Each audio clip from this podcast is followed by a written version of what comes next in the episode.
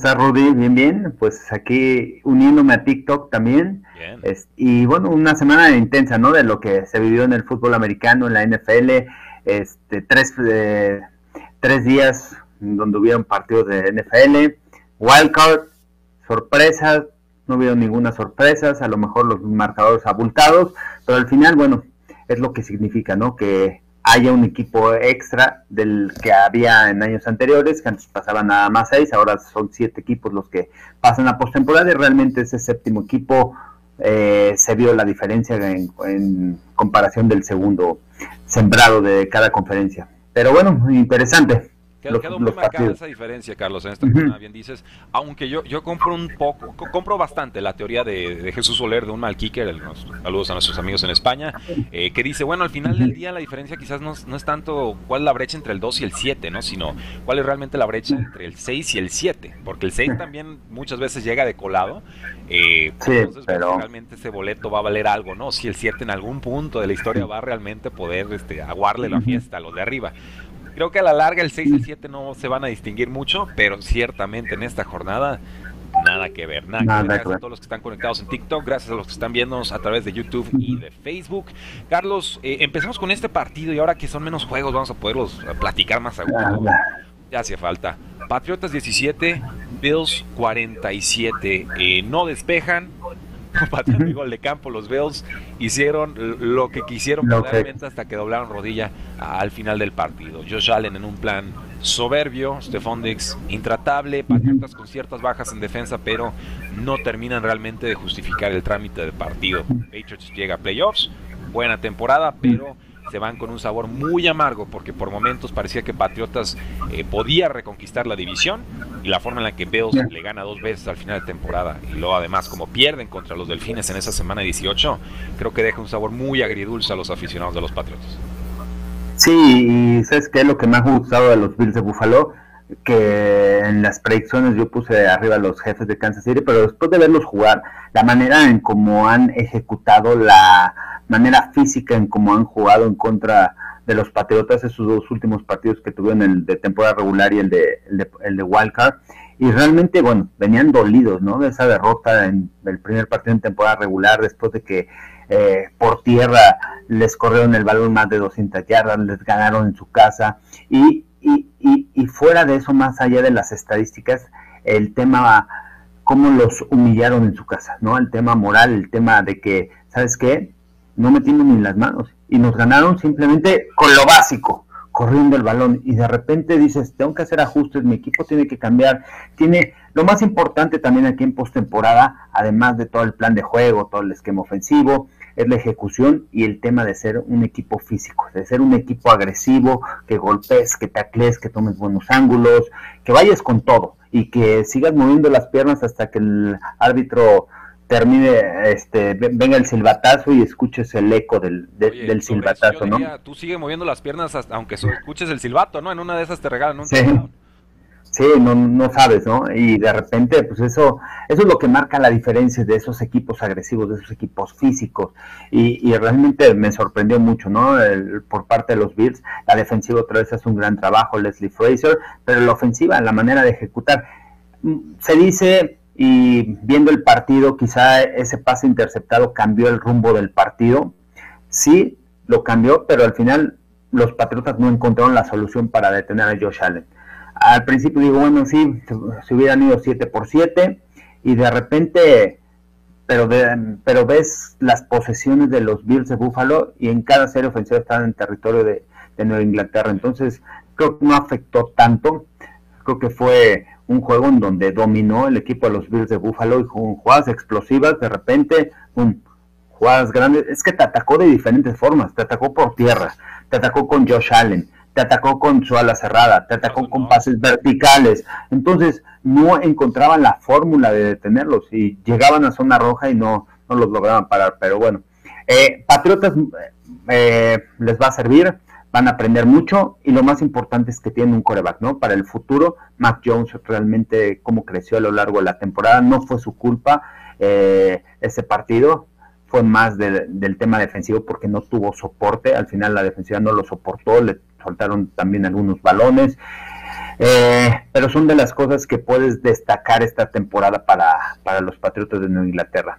Y para los Bills, realmente serios, serios contendientes, ¿eh? Y van en contra de los Chiefs, tienen esa emoción. ¿Quién es favorito? Ay, Dios, no me quería meter con hasta no, ya. pero pero vamos a dar ahí este mira, los Chiefs salieron favoritos, ¿no? En la línea, menos dos están, pero creo que los Bills de Buffalo como jugaron este partido, yo antes de, de esta semana de, de Wildcard, ponía a los Chiefs que iban a llegar al Super Bowl, pero ver jugar a los Bills de Buffalo realmente me sorprendió mucho. Y es un equipo que viene dolido, dolido de lo que sucedió el año pasado en el campeonato de la conferencia americana. Si hablábamos de lo que sucedió en contra de los Patriotas en el primer juego, bien dolidos de la temporada pasada después de que los eliminaron en el campeonato.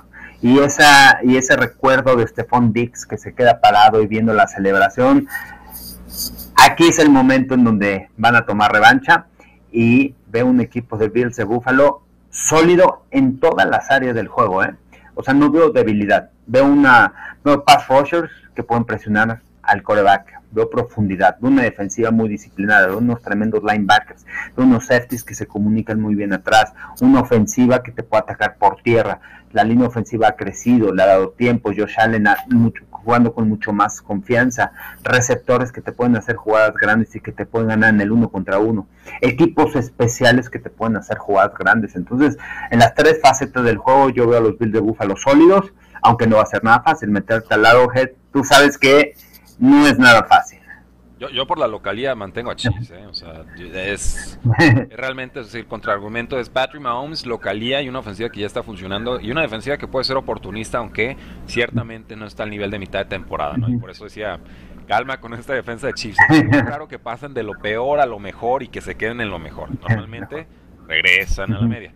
Eh, hubo mucho regreso de jugadores lesionados, entonces les podíamos comprar la mejora, pero nunca a un nivel top 5 como, como parecía insinuar. Entonces, hay tiempo para los pronósticos. Parece que en un principio Carlos dice va Bills. Yo por poquito todavía mantengo Chiefs. Tendremos seguramente otro programa en vivo para determinar nuestros, nuestros picks. Ese será con, con Fox.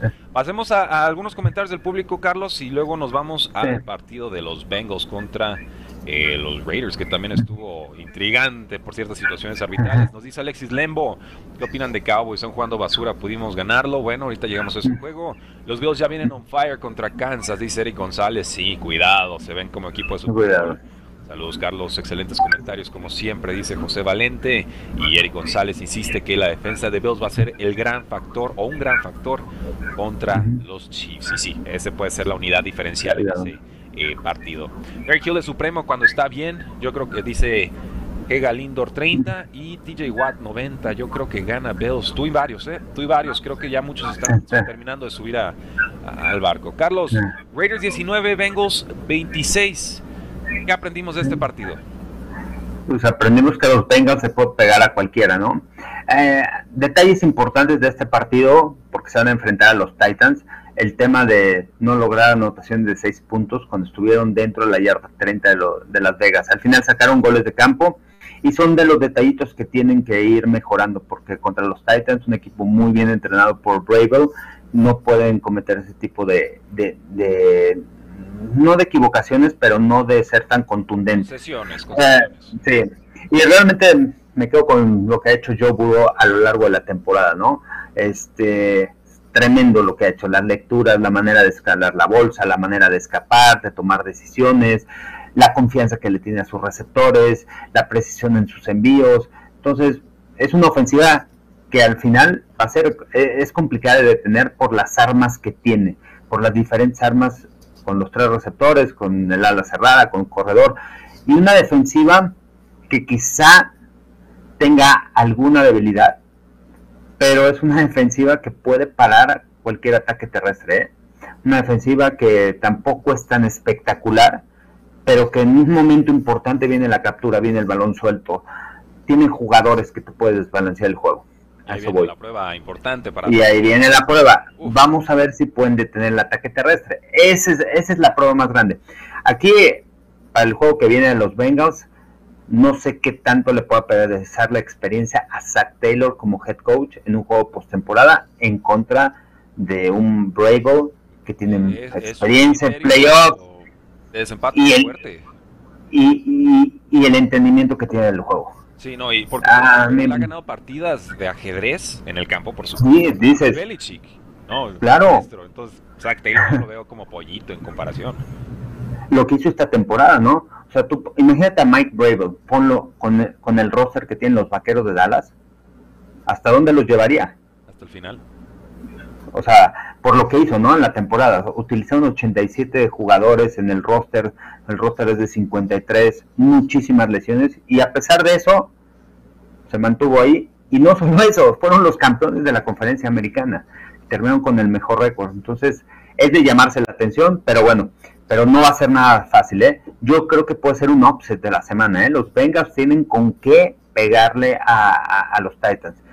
Por habilidades de jugadores. Tienen jugadores que te cambian en el momento del partido y que pueden venir de atrás. Un Joe Burrow que de repente, pum, pase largo, completo, un Jamar Chase que se puede escapar, un T. Higgins, un Tyler Boyd. O sea, hay piezas con las que puedes atacar a tu equipo. Entonces, yo, bueno, ya luego daremos nuestros pronósticos, los sacaremos, ya se los mandaremos, pero es un juego que realmente me llama mucho la atención, ¿eh? lo que lo que puede quedar y es una prueba de fuego también para Joe Burrow para cerrar entre Joe Burrow y Ryan Tannehill, ¿con quién me quedo?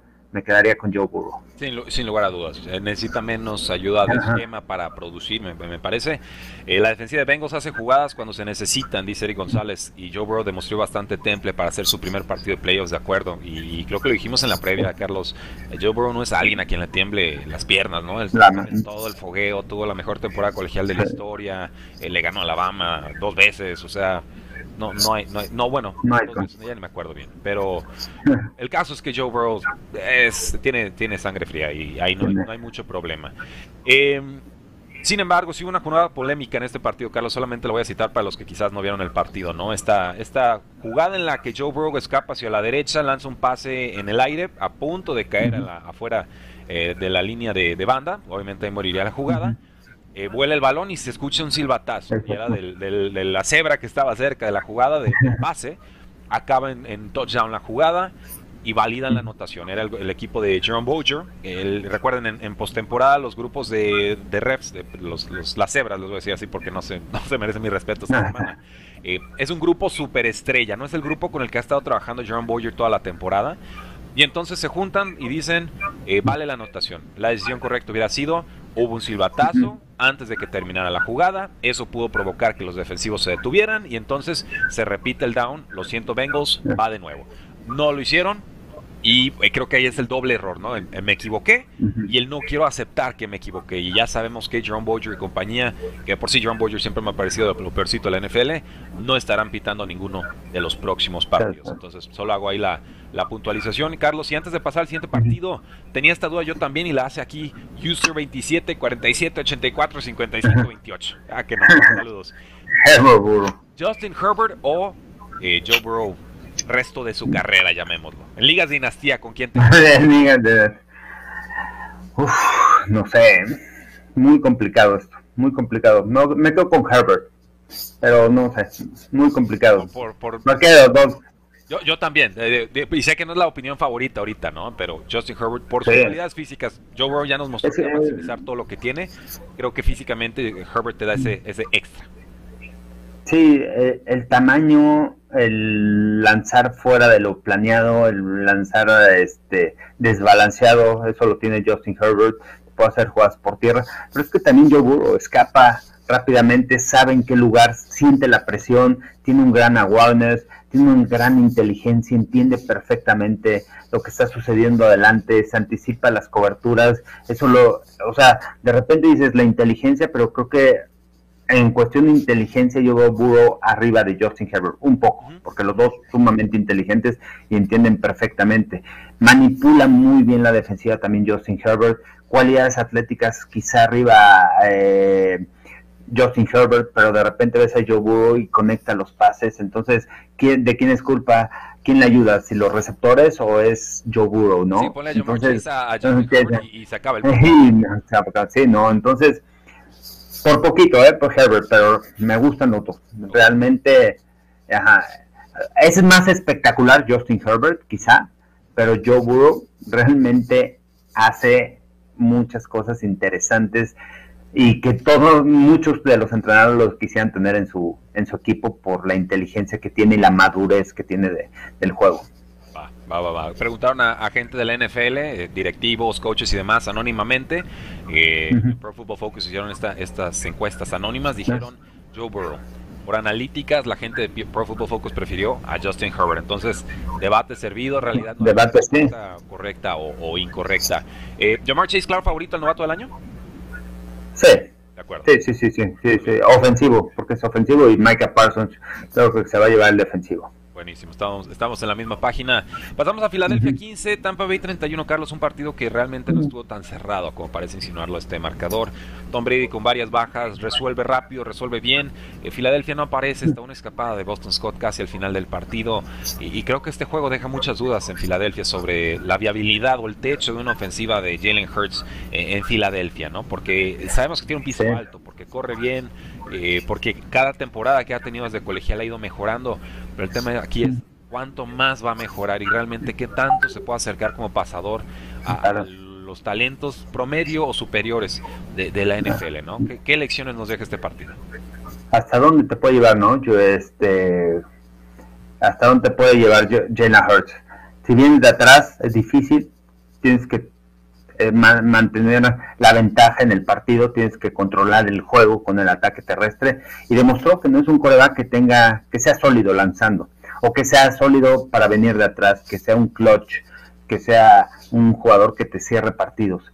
Y, yo, yo aquí me quedo con Tampa Bay por la manera como jugó. Aunque fue Filadelfia, sí, es Filadelfia, no tenía tanto, es Jenna Hurts, este, coaches jóvenes, menos de 40 años, Nick Siriani, eh, el staff de cocheo, pero lo que hace la defensiva, lo que hace Todd Bowles, es un, es un genio a la defensiva y tiene la experiencia. Al final, la experiencia en postemporada en este tipo de juegos juega un papel importante. Realmente le estuvo disparando a Nick Siriani, le estuvo cargando con diferentes blitzes, con diferentes disparos. La velocidad me gustó mucho de la defensiva de los bucaneros. Por fin regresó, casi están todos sanos. Falta Sean Murphy Bunting, pero realmente todos están sanos. Regresó la Bonte David, esa mancuerna, cuando está la Bonte David y Devin la energía, la velocidad de, la defensiva cambia completamente. Jordan Whitehead, Antoine Winfield, estos safeties realmente están en todos lados, alrededor del balón. Y, el ajuste, ¿no? Era lógico. Todos sabíamos que iban a correr el balón Filadelfia, o sea, como Todd Bowles no vas a ver que va a correr el balón. ¿Qué vas a hacer? Bajas a uno de los safeties y de rotación, lo colocas a la altura de los linebackers y por números vas ganando el juego, por estrategia. Y entonces ahí es donde y ahí es donde estás limitado con Jalen Hurts. Ok, ya sé cómo voy a cambiar mi plan de juego. No puedo cambiar el plan de juego porque las cualidades de mi coreback no dan para que él pueda hacer este, este tipo de jugadas por aire y que te pueda ganar. Y al final, mover a los safeties atrás para evitar las jugadas explosivas y ahora sí, empezar a correr el balón. Entonces estás muy limitado y es muy predecible. Pero lo que me gustó de los Bucaneros es la lo que hacen a la defensiva, ¿no? La velocidad más allá de, que ganaron el juego, la velocidad de la defensiva eh, me sorprendió mucho, ¿no? Tú veías tacleada, tres, cuatro jugadores, cinco jugadores alrededor del balón, muy rápido, cerraban los espacios, mucha gente, buenos ángulos y este y con todo. Eh, y, bueno, y, y, Tampa también a la ofensiva tienen muchas armas, ¿no? Con qué atacar encontró este o sea, esa pareja de Gronk y, Brady, esa pareja de Mike Evans. Mike Evans, que se le critica, es un receptor grande, pero realmente puede correr rutas. ¿Qué se le critica? Lleva mil yardas cada Mil yardas de no, ocho temporadas. Bueno, o, no se le compara, no más bien, no, no, no es criticar, no se le compara, porque decían Chris Godwin ya la baja, de Chris Godwin, oye, tienes a tu mejor receptor. Para mí Mike Evans es está arribita de Chris Godwin. No solamente Chris Godwin tiene otras cualidades, pero lo que tiene Mike Evans y demostró que puede jugar afuera y que puede jugar adentro y que puede ser es un arma letal dentro de la yarda 20. Entonces, eh, los bucaneros, los bucaneros ahí van a estar como contendientes de la de la conferencia nacional. y de aquí, como te dije, lo que me queda es el, la defensiva. Sí, y, yo creo que con Mike Evans más bien nos, nos aburrimos de hablar de Mike Evans. Nos yardas, 6, 7 touchdowns, a veces son 8, a veces son 5. Es constante, la constancia, ¿no? La constancia aburre, preferimos el, el, jugador estrella que los apaga y ya no volvemos a hablar de él, ¿no? Y creo que eso pasa mucho con Mike Evans, que llegó muy joven en la NFL, recuérdenlo, con, con Vincent Jackson, descansa en paz, y de, de inmediato fue un novato en sensación de, creo que del draft del 2014, ¿no? Con, los Allen Robinson y los Odell Beckham Jr. y creo que los, los eso fue un poco antes, no recuerdo bien. En fin, pasamos a, preguntas, Carlos. bueno, nos dice Eric González, Siriani, head coach de Filadelfia, tuvo mucho mérito al llegar a playoffs con Filadelfia. Claro. Que no está en las proyecciones para llegar a postemporada.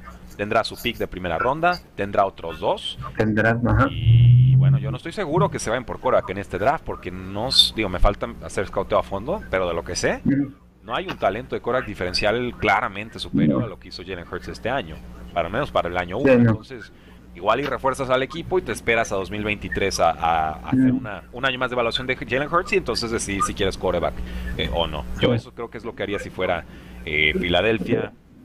Y de acuerdo con lo de Siriani. Ok. Siriani me gustó mucho lo que hizo en la campaña. ¿eh? Realmente, o sea, llegas a una organización en donde estabas estaba quebrado el vestidor, ¿no? Con lo de Doc Peterson, una línea ofensiva que tuvo muchas bajas la temporada pasada, eh, muchas cosas que había, una defensiva que tenías que volver a armar, tu fortaleza era la línea defensiva, pero tu debilidad era el perímetro, y de repente, bueno, ajusta muy bien y, y, mete este equipo de, Filadelfia. Al principio, yo no sé cuántos pronosticaron que Filadelfia podía estar en, playoffs. Yo no. Entonces, y más. Entonces, muy buen trabajo lo que hace Nick Sirianni y aparte de lo que he escuchado es un entrenador muy clavado al juego que le encanta estar ahí, que les encanta el estudio y está aprendiendo constantemente. Jonathan, Jonathan Gannon me gustó también lo que hizo la defensiva, pero ya que le ofrezcan puestos como entrenador en jefe, con ese currículum, no. No, no, y Eric viene todavía, todavía. claro, tienes Eric Viene, tienen a Levwich, tienen a Jim Caldwell, hay diferentes entrenadores que tienen mucho más experiencia. Este, Josh McDaniels, el que quieras de colegial. Claro. Métale calma. calma. Pasamos entonces a este San Francisco 23, Dallas 17, Carlos. Yo aquí me fui con el favorito y me fui de bruces. Tú acertaste de lleno. Y el tema aquí es que una diferencia de cocheo. Y estamos avisados hasta cierto punto. Cowboys, eh, creo que es el equipo más castigado de toda la temporada. Aquí 14 castigos por ochenta y tantas yardas en momentos claves, en equipos especiales, en manteniendo vías ofensivas de San Francisco, matando sus propios ataques. O sea, nada, realmente, y, ya lo que sucedió al mero final, pues un auténtico despropósito, ¿no? Eh, ¿Qué lecciones nos llevamos de este partido? De este partido, San Francisco no va a ser nada fácil, ¿eh? Para los empacadores, es un equipo que corre bien el balón, que lo ha hecho bien, que tiene armas, que lo que ha hecho Divo Samuel, pero poco se habla también de la defensiva. La defensiva está jugando a un tremendo nivel, presionando con cuatro hombres, atrás te jugaban cobertura personal, no dejaron hacer nada a esta ofensiva. Se critica a Dak Prescott, oye, que Dak, Prescott no pudo llevar al equipo, oye, tienes una defensiva sólida. Y, no aparecieron los receptores, o sea, tienes dos de los mejores receptores que hay en la NFL, con CeeDee Lamb, con Amari Cooper, y los eliminaron prácticamente. O sea, hay que darle mérito a lo que hizo de Michael Ryans, el coordinador defensivo de San Francisco, para contener esta ofensiva, para limitarlos, para evitar que establecieran su ataque terrestre, para presionar solamente con cuatro hombres y ganar en las trincheras a esta línea ofensiva que tiene talento, que tiene grandes jugadores. O sea, no es nada fácil, ¿eh? Lo que hicieron. La velocidad de los linebackers, Greenlow, eh, Fred Warner. Entonces, Creo que un, equipo de San Francisco bien entrenado, un equipo de San Francisco que está jugando físico y al final el, juego de San Francisco es controlar el partido. ¿Y cómo lo vas a controlar? Yéndote arriba en el marcador. esa es la clave. No puedes dejar que Jimmy Garoppolo venga de atrás para vencerte. Y esa será la clave en contra de los empacadores, de los Packers. Otra vez, ya, ya les ganaron, ¿eh? Y ya, ya se enfrentaron a ellos en temporada regular y estuvo muy parejo. Ganó Green Bay apenas por un gol de campo. Se enfrentaron hace dos años en el campeonato de la conferencia nacional. Es, es, otro, es otro equipo, pero tiene la fórmula Cal Shanahan. Es un equipo que, si ejecute, si corres el balón, o sea, tampoco está tan difícil, y mantienes a Aaron Rodgers fuera del campo, cuidado. ¿no? O sea, tiene, tiene posibilidades. Van a llegar muchos, digo, ahorita regresamos al partido, pero van a llegar muy tocados los dos equipos. Nick Bosa sale por una conmoción. Eh, Warner también estaba tocado, el, linebacker todólogo. Eh, del lado de los, de los Green Bay Packers, pues ver si juega Jair Alexander. Por ahí estaba en duda eh, Whitney Merciless, que no estaba jugando en todo el año. Y había uno más por ahí, creo que es Smith, no, no recuerdo bien, creo que un linebacker. Entonces, hay, hay son piezas claves en defensiva de los dos lados que, que pueden, o sea, si salta uno, por ahí va a atacar el rival, ¿no? Entonces, así muy de cerca ese reporte de lesionados, porque aquí está preguntando eh, eh, User ST234 en, en YouTube, eh, ¿creen que gane Sanfran contra Green Bay? No lo sé, deja ver quiénes van a jugar, ¿no? Y entonces ya podría ser una idea de X's y pues, por dónde van a, atacar. Nos dice que Lindor 30, no va Carlos. Yo sí lo veo, aquí sigue Carlos. acá andamos, acá andamos. no se preocupen. Eh, ¿Podrá Rogers ganarle a San Francisco? Pregunta Roatilano. Pues eh, sí, de que puede, puede, van, a partir de favoritos, pero eh, creo que San Francisco tiene la fórmula para Green Bay es ese ataque terrestre tan incesante. Vamos. No, no, no va a ser tan fácil. Yo, bueno, ya, ya, daremos los picks luego, pero sí, no, no va a ser nada fácil. Va a ser muy interesante. Denme los puntos de San Francisco, así se siente. Eh, y de Dallas, bueno, esta última jugada, ¿no? Para los que no vieron el partido, si es que existe alguien que no vio el partido. Quedaban 11 segundos en el reloj, sin tiempos fuera. Dak Prescott corre por todo el centro del campo. Se nos engolosina el muchacho, va al suelo. Quedan 5, 4 segundos. Le da el balón a su centro en vez de a la cebra. La cebra tiene que tocar el balón para iniciar jugada. 3, 2, 1. En el 1 empieza el snap, parece. O bueno, un poquito. Eh, toca el, el, ref, suelta. Y se acaba el reloj. O sea, no alcanza ni a soltar el balón ni a hacer una Ave María más sencillo. Y quedan completamente retratados Mike McCarthy y compañía. Carlos, hablando de head coaches, ¿no? Y habiendo tanto candidato por ahí. Sabemos que Mike McCarthy no se encarga de la defensiva. Sabemos que Mike McCarthy no lleva la ofensiva porque claro. Entonces, quejas sobre el, estilo de juego o las jugadas con Kellen Moore, por favor. Eso no es con Mike McCarthy. Esto significaría que Mike McCarthy tiene entonces una responsabilidad crítica, que sería el manejo de partido. ¿Me equivoco? Ok. ¿Cómo es posible que lo maneje tan mal si es lo único que tiene que hacer? Pero no es de ahorita. Es de siempre, pero ¿cómo siempre. Se fue a, un, a un este viaje, una, se fue de rodillas como si fuera la romería a las, instalaciones de Pro Football Focus a aprender sobre analítica, aprender de decisiones y de tiempos, de cómo pedir tiempos fuera y cuándo jugar y cuándo no. Y es el mismo inútil. Es el mismo inútil Mike McCarthy. Ajá. Sí, es increíble. Es increíble el tema de Mike McCarthy y además vienes arrastrando los castigos. Eso, eh, llegas a postemporada y los castigos juegan un papel muy importante en el juego para seguir tus series ofensivas, para no estar colocados en situaciones de largo yardaje, para evitar regalarle yardas a la defensiva. Y es un equipo que tienes que prepararlo para playoffs. 14 castigos en el juego. Ya lo venías arrastrando, ya sabías que tenías ese problema y lo vuelves a cometer en playoffs. ¿De quién la culpa? semana. Claro, exacto. Son los detalles que muchas veces dices, bueno, no, no, no va a pasar en el juego, fue una este, errores y no sé qué. Pum, vuelve a pasar. Y vuelve a pasar constantemente. Sí, aquí dice Alex, debe error tonto de Prescott, sí, pero para que se equivoque no tienen que mandar esa jugada y eso es una eso viene de cocheo, no de no de Prescott. La ejecución puede fallar, pero la decisión al final, es muy errática. Necesitas 17 segundos para que salga una jugada así. Pero necesitamos una anotación. De todas maneras, ustedes les garantiza que hubiera mandado un pase, hubieran tenido una oportunidad Ahora, ¿hubieran ejecutado? Como está jugando la defensiva de 49ers. Claro. Dos Ave Marías desde las cincuenta y tantos o te acercas e intentas un pase de 30, 35 yardas. O sea, eh, ya había perdido Dallas, nada más no le habían avisado. Esa es la realidad, acabó con polémica. Dallas no mereció el partido, en ningún momento pareció realmente que se lo pudiera eh, llevar. Pasamos entonces a Pittsburgh 21, Chiefs 42, nos decían por ahí, pues muy loable lo de la defensiva de Steelers, llegando hasta esas instancias porque la ofensiva no ayudó. Regresa Juju Smith-Schuster, pero incluso soltó algún, pase por ahí, y poquito, poquito realmente. Big Ben, pues se retira, no diría por la puerta grande, en historia sí, en este partido no, pero eh, ciertamente están en clases y ligas muy, distintas. Juegan a deportes distintos estos dos equipos, Carlos. ¿Qué aprendimos? Pues nada, los chips ahí están otros contendientes también. O sea, se le sirvió de preparación fuerte y de confianza para llegar en contra de, los Bills. Eh, Pittsburgh dio todo lo que pudo, es lo que tenía, no había más. Tomlin hace una gran temporada con lo que tenía. O sea, realmente Es un equipo que sabía que Roethlisberger está muy limitado y limitas mucho a Matt Canada y a su esquema ofensivo.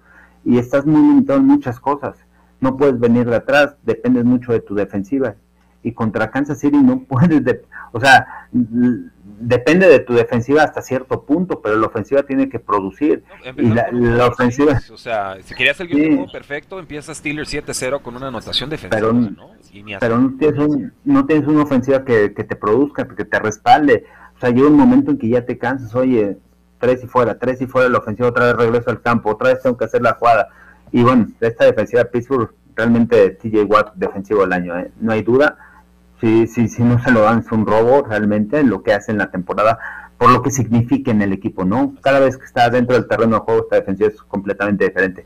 Y Chip de Kansas City, bueno, encontrando piezas con que atacar diferentes a Tyreek Hill y Travis Kelsey y que va a ser muy importante contra los Bills. Si aparecen otros jugadores fuera de Tyreek Hill y Travis Kelsey, este equipo puede ganar el partido porque de repente, ok, te hago doble cobertura y dejo el uno contra uno. Y tienen jugadores hábiles, tienen jugadores playmakers que te pueden hacer jugadas grandes. Y tienen una defensiva también que ha robado balones, oportunista, que juega fútbol americano complementario, pero poco, ¿no? De lo que se puede aprender ese partido. Fue, fue, como un previo preseason para llegar contra los Chiefs. Fue, un, fue un bye week para Chiefs. Y todos sabíamos, hasta Big Ben en rueda de prensa decía, pues vamos a ver qué pasa. Ya cuando llegas con él, vamos a ver qué pasa, es que pues no va a pasar nada bueno para ti, ¿no? Es, es, la realidad. Pero, pero llegaron Steelers y, y, es lo mismo que le digo a Eagles y es lo mismo que le digo a Patriots y es lo mismo que le digo a los fans de Arizona. Llegaron, vale más perder por paliza en Walker Week que no llegar. Entonces, eh, sí va a haber carrilla una semana o dos, pero eh, seguramente mucha esa carrilla vendrá de, de, fans de equipos eliminados. Entonces, pues siempre ustedes tendrán la última palabra en ese sentido. Obviamente. Saludos a todos. Estamos en TikTok Live. Echen corazones, echen gifs. Estamos con Carlos Rosado de Fox Sports MX estrenando este primer live que antes lo hacíamos en Instagram, pero como que nos está gustando aquí en TikTok. Está, está muy bonito. Yo estaba muy frustrado con el live de Instagram, lo confieso. Instagram hay, hay que echarle más. La verdad, te estás quedando muy atrás en este tema de los lives. Eh, y bueno. Vamos aquí a este partido que tenemos todavía pendiente. Ahorita llegó a defensivo del año, nos dice Alex DB, por supuesto. San Francisco va a ser un peligro, dice Eric González. Niners le puede hacer la maldad a Packers y corren bien, dice Omar, de acuerdo. Y llegamos a este Monday Night Football que, oh Dios mío, o sea, quieren, quieren hablar de, de cataclismo, de sorpresas, de colapsos.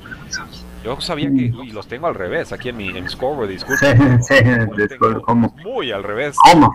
Sí, no, es, es, esto acabó así, ni se confundan, esto acabó así. Eh, tenía más yardas aéreas Odell Beckham Jr., receptor número 2 de Rams en el tercer cuarto, que Kyler Murray. O sea, Arizona estaba en yardas negativas dos cuartos. Eh, todavía va por, por, por, la matanza total, ¿no? Por, por la yugular Sean McVay. Primer down que consigue Arizona en el segundo cuarto, del de primero de todo el partido, y reta la jugada y la gana. Y dices, o sea, esto es que realmente no los quiere dejar ni respirar paliza total, dominio absoluto. Y si hablamos de dudas con Jalen Hurts en postemporada, ¿qué me dices de Kyler Murray en postemporada? Ya pronto le van a tener que dar su contrato. No estuvo de Andre Hopkins y, y, yo digo, no ha venido creciendo el muchacho, va.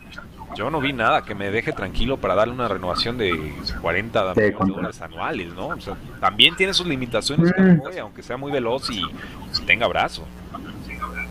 y al final su juego, ¿no? Controla su juego, que es que evites que extienda jugadas, eh, evitas que corra y realmente lo mantienes en la bolsa. Es un quarterback de 1.83, 1.82, 1.80, cuánto mide, Kyler Murray, por ahí.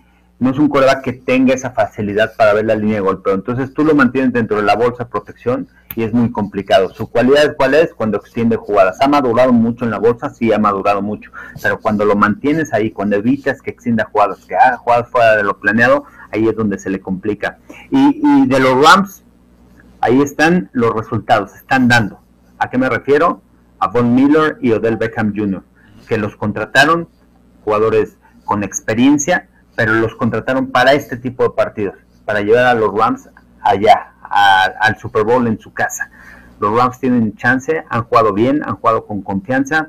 Me gustó lo que hizo el equipo, pero ahora sí se van a enfrentar a un equipo real, ¿no? Un equipo uh, bien entrenado o que tiene mayor experiencia, no que esté mal entrenado Arizona, sino un equipo con mayor experiencia y te vas a enfrentar a un coreback que realmente se deshace del balón muy rápido, que entiende. Y, es un juego que los Rams pueden ganar ¿eh? por su línea defensiva. Donde más lastimas a Tom Brady es presionándolo por el centro del campo. Lo vimos contra los Santos. Y, y, y, está Ron Donald y tiene, tiene jugadores, ¿no? Tiene armas con que atacar esta, esta defensiva de Rams. Y además están jugando, este, están jugando inspirados, ¿no? La confianza. No confiaré tanto en Matthew Stafford, pero sí confiar en el ataque terrestre y en la creatividad de Sean McVay para moverles el balón. Se enfrentaron a las mejores defensivas en contra del ataque terrestre. Entonces, va, va a ser la prueba. Seguramente limitar el ataque terrestre y ahora sí, Matthew Stafford, vámonos, gáname en casa, vamos a ver de qué estás hecho. Yo creo en Matthew Stafford por las cualidades que tiene, pero creo que ese va a ser el plan de juego de Todd Bowles. Va a ser reservado este. Es, sí, este no, no se sabe, ¿eh? Y Matthew Stafford te puede sacar el juego, te puede hacer, tiene armas, tiene y, lo que hace con Cooper Cup tiene más. Exacto. Y realmente eh, Cam Akers como regresó, ¿eh? regresó con todo después de la lesión, tienen un Sonny Michel, o sea, hay profundidad, puedes dar rotación a los corredores y eso ayuda mucho también, ¿no? En un partido así, en tercer cuarto, cuarto, cuarto, órale, vamos a darle rotación, series ofensivas largas, mantener a Tom Brady fuera del terreno de juego. Muy, muy, muy, muy interesante este partido, ya daremos los picks, pero va a estar muy, muy bueno. Es una joya, Carlos, es una joya de partido. Realmente, a, nivel de, análisis, pues Rams viene con todo. Cardinals a seguir pensando en cómo reestructurarse. Hicieron una especie de all-in que pues se va a quedar muy truncado. Llegan a playoffs, eso vale mucho, pero van a llegar el momento de las decisiones importantes, con varias renovaciones, sobre todo, insisto, la de Callum Murray. Y viene junto con con las de Lamar Jackson y tantas otras que, estaremos comentando en esta offseason. Y entonces nos queda la ronda divisional, Titans contra Bengals, esto es el sábado 22 a las 3.30 hora del centro. Eh, tú me distraes o me dices, Carlos, en qué momento o en qué partido vas a narrar. Eh, Packers ah, contra 49ers. Me, me, tocan los dos de la Nacional, me toca el de Packers contra 49ers el sábado síganos a través de Fox Sports. Y el domingo también estaré en el partido de Bucaneros en contra de Rams. Así que bueno, eh, muy, buenos juegos, eh, muy, buen, muy buen fin de semana los cuatro. Eh. Es la mejor semana del año, Carlos. Tú sabes, esta, esta ronda divisional es cuando sacamos a los que realmente están de playoffs y se dan estos pedazos de duelazos. Ya final de conferencia y Super Bowl, me da la impresión que los equipos están muy apretaditos porque sienten que, que ya están ante, pero el fracaso está a la vista. Packers contra 49ers, sábado 22 a las 7:15. Véanlo por Fox Sports. Eh, tenemos a Bucaneros contra Rams. Esto será el domingo 23 a las 2 de la tarde. Y Chiefs contra Bills para cerrar esta ronda divisional. Será también el domingo 23 a las 5:30 hora del centro de México. Eh, despedimos nuestra transmisión en YouTube y en Facebook. Muchas gracias por habernos acompañado. Eh, recuerden seguir a Carlos Rosado. Carlos, ¿cómo te encontramos en redes sociales? Estoy en Twitter, en Instagram y en TikTok, arroba Carlos Rosado V, en Facebook Carlos Rosado 15 y en YouTube Carlos Rosado Sports. Buenísimo, a mí me encuentran en Twitter como arroba NFL, síganos en todas nuestras redes de cuarta y gol y síganse divirtiendo, vamos a estar hablando de todo lo que esperamos en la ronda divisional y también de cómo va esa búsqueda de nuevos head coaches en varios equipos de la NFL. Síganos, disfruten, la NFL no termina y nosotros tampoco.